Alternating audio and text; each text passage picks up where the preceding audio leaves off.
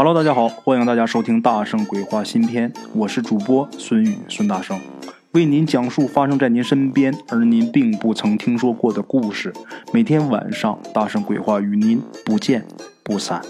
好了，各位鬼友们，咱们今天的这个故事啊，故事的主人公呢姓赵，上个世纪九十年代的时候，他在他们县城里边上高中。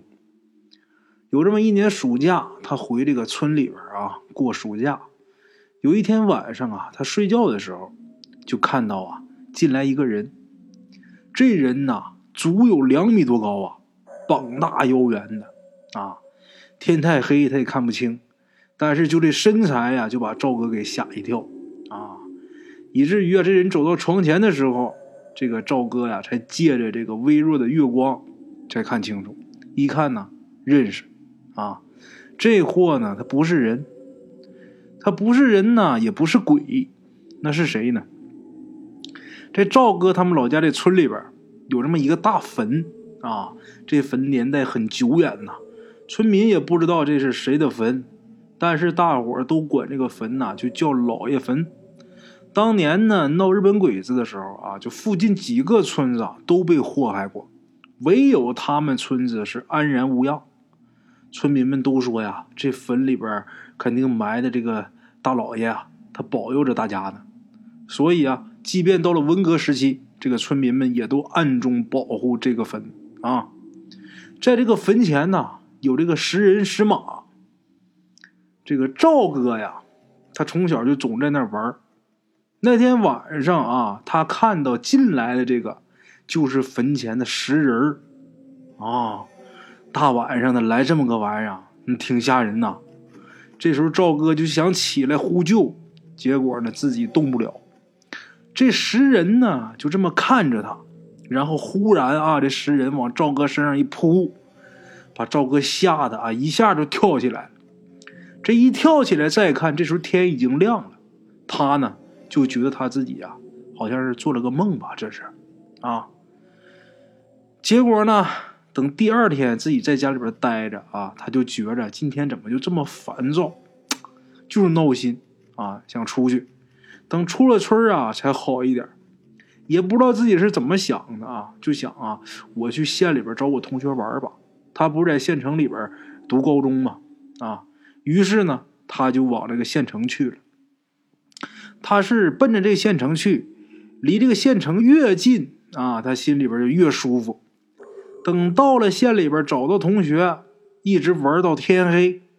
他这同学呀，还请他吃的面，俩人啊还喝了点酒。这赵哥呀，是生平第一次喝酒啊啊！吃完喝完之后，晚上八点多钟，他这同学呀回家了。赵哥心想啊，我也回去吧。结果呢，他刚骑着自己这自行车啊，刚出了县城，自己就遇上鬼打墙了。平时都已经走熟的路啊，今天也不怎么就是走不出去，一直就在这个原地打转啊，转到凌晨呢，他又转回县城去了。其实啊，他在外面碰见鬼打墙的时候，赵哥那时候很害怕，但是等他转回县城的时候，看见路灯了，看见亮了，这心里边就放松点了。然而啊，他这个放松的状态啊，也没持续多久，为什么？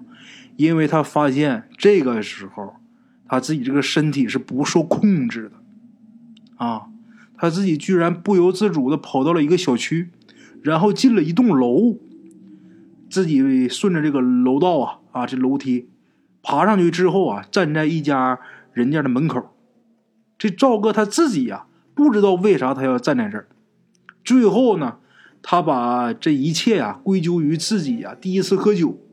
他就心想，是不是喝完酒的人都这么奇怪？啊，这时候他想走，可是他还是走不了。就这么站了一会儿啊，他面对面看着的那家啊，门开了，啊，这门一开，打里边出来个人。赵哥这时候还奇怪呢，啊，这凌晨这人没事出来干什么呀？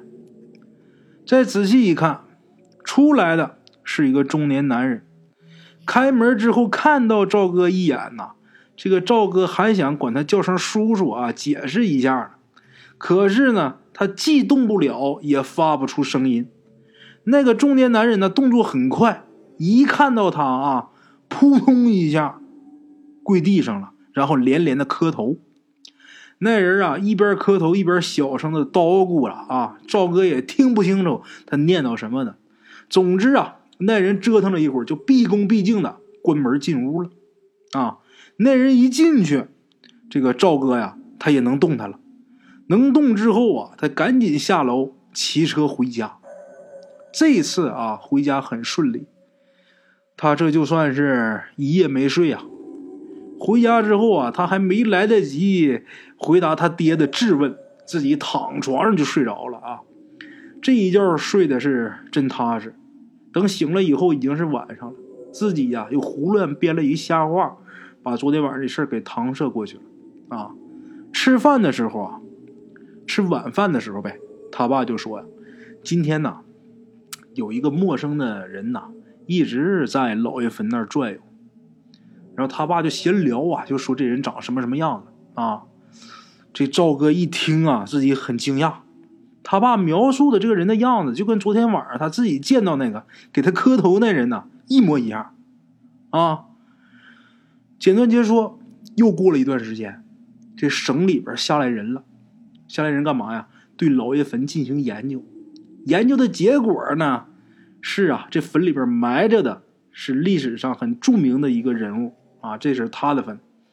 这既然弄明白是谁的坟了啊，而且这个坟里的这个墓主人呐又不一般，省里边呢这时候就安排了保护的资金和人手，啊，这个坟就给保护起来了。又过了几年，赵哥大学毕业，回老家当了公务员啊。自己的一个同学呀，在一次聚会上说，说什么呢？就说我呀。给你说一个我媳妇儿啊，他姐夫家的怪事儿。他媳妇儿的姐夫啊，他媳妇姐夫的父亲，就是县里文物局的领导。几年前呢，有这么一天，这个领导啊，跟自己老婆回娘家，晚上就住在他老婆娘家了，啊，就在那睡觉。晚上正睡着觉呢，自己忽然一惊，醒来之后啊，就看到一个。顶盔贯甲的这么一个武将站在床前，那自然是把他给吓一跳啊！就把这个县文物局的领导给吓一跳啊！这武将就说：“我自己住在某某某村，这个村就是这个赵哥他们村啊。”这武将说：“我自己住在那儿，现在呀有恶人要去作恶，就请你呀去拯救拯救我啊！”然后这位文物局领导大叔啊，就随口答应了。这武将呢也谢了谢他，然后呢就把他从床上给拉起来，一直拉着他到这个客厅。啊，这武将才跟他行礼告别。看样子啊是想把他拉出来，然后送客的意思。啊，那咱也没见过这送客还得硬把人给拉出来送自己的啊。拉出来之后啊，这武将行完礼啊，一下就不见了。这个武将一消失啊，这位大叔就猛地就清醒过来了。清醒过来之后啊，他就觉得自己不是在做梦啊，因为这时候自己身在客厅啊，就想我是不是梦游啊？还是真的有一武将来过呀？啊，他自己也不知道怎么想的，他随手啊就把这门给打开了。一开门，他就看到那个武将站在他们家大门口，吓得他是赶紧跪地上磕头祷告。啊，那么这两件事往一起一凑，赵哥明白了，那天站门口的那明明就是自己呀！啊，不知道那位怎么就把他给看成武将了？啊，后面呢这事儿就简单了，文物局的大叔啊。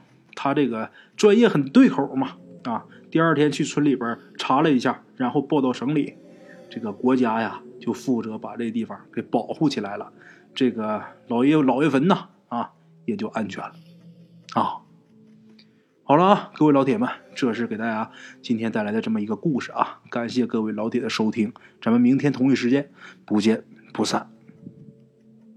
OK，各位老铁们啊，咱们今天的故事呢，先到这里。感谢各位好朋友的收听啊！我的投稿微信是幺八七九四四四二零一五，欢迎各位好朋友加我的微信，点赞、转发、评论。今天呢，故事先到这儿，咱们明天同一时间不见不散。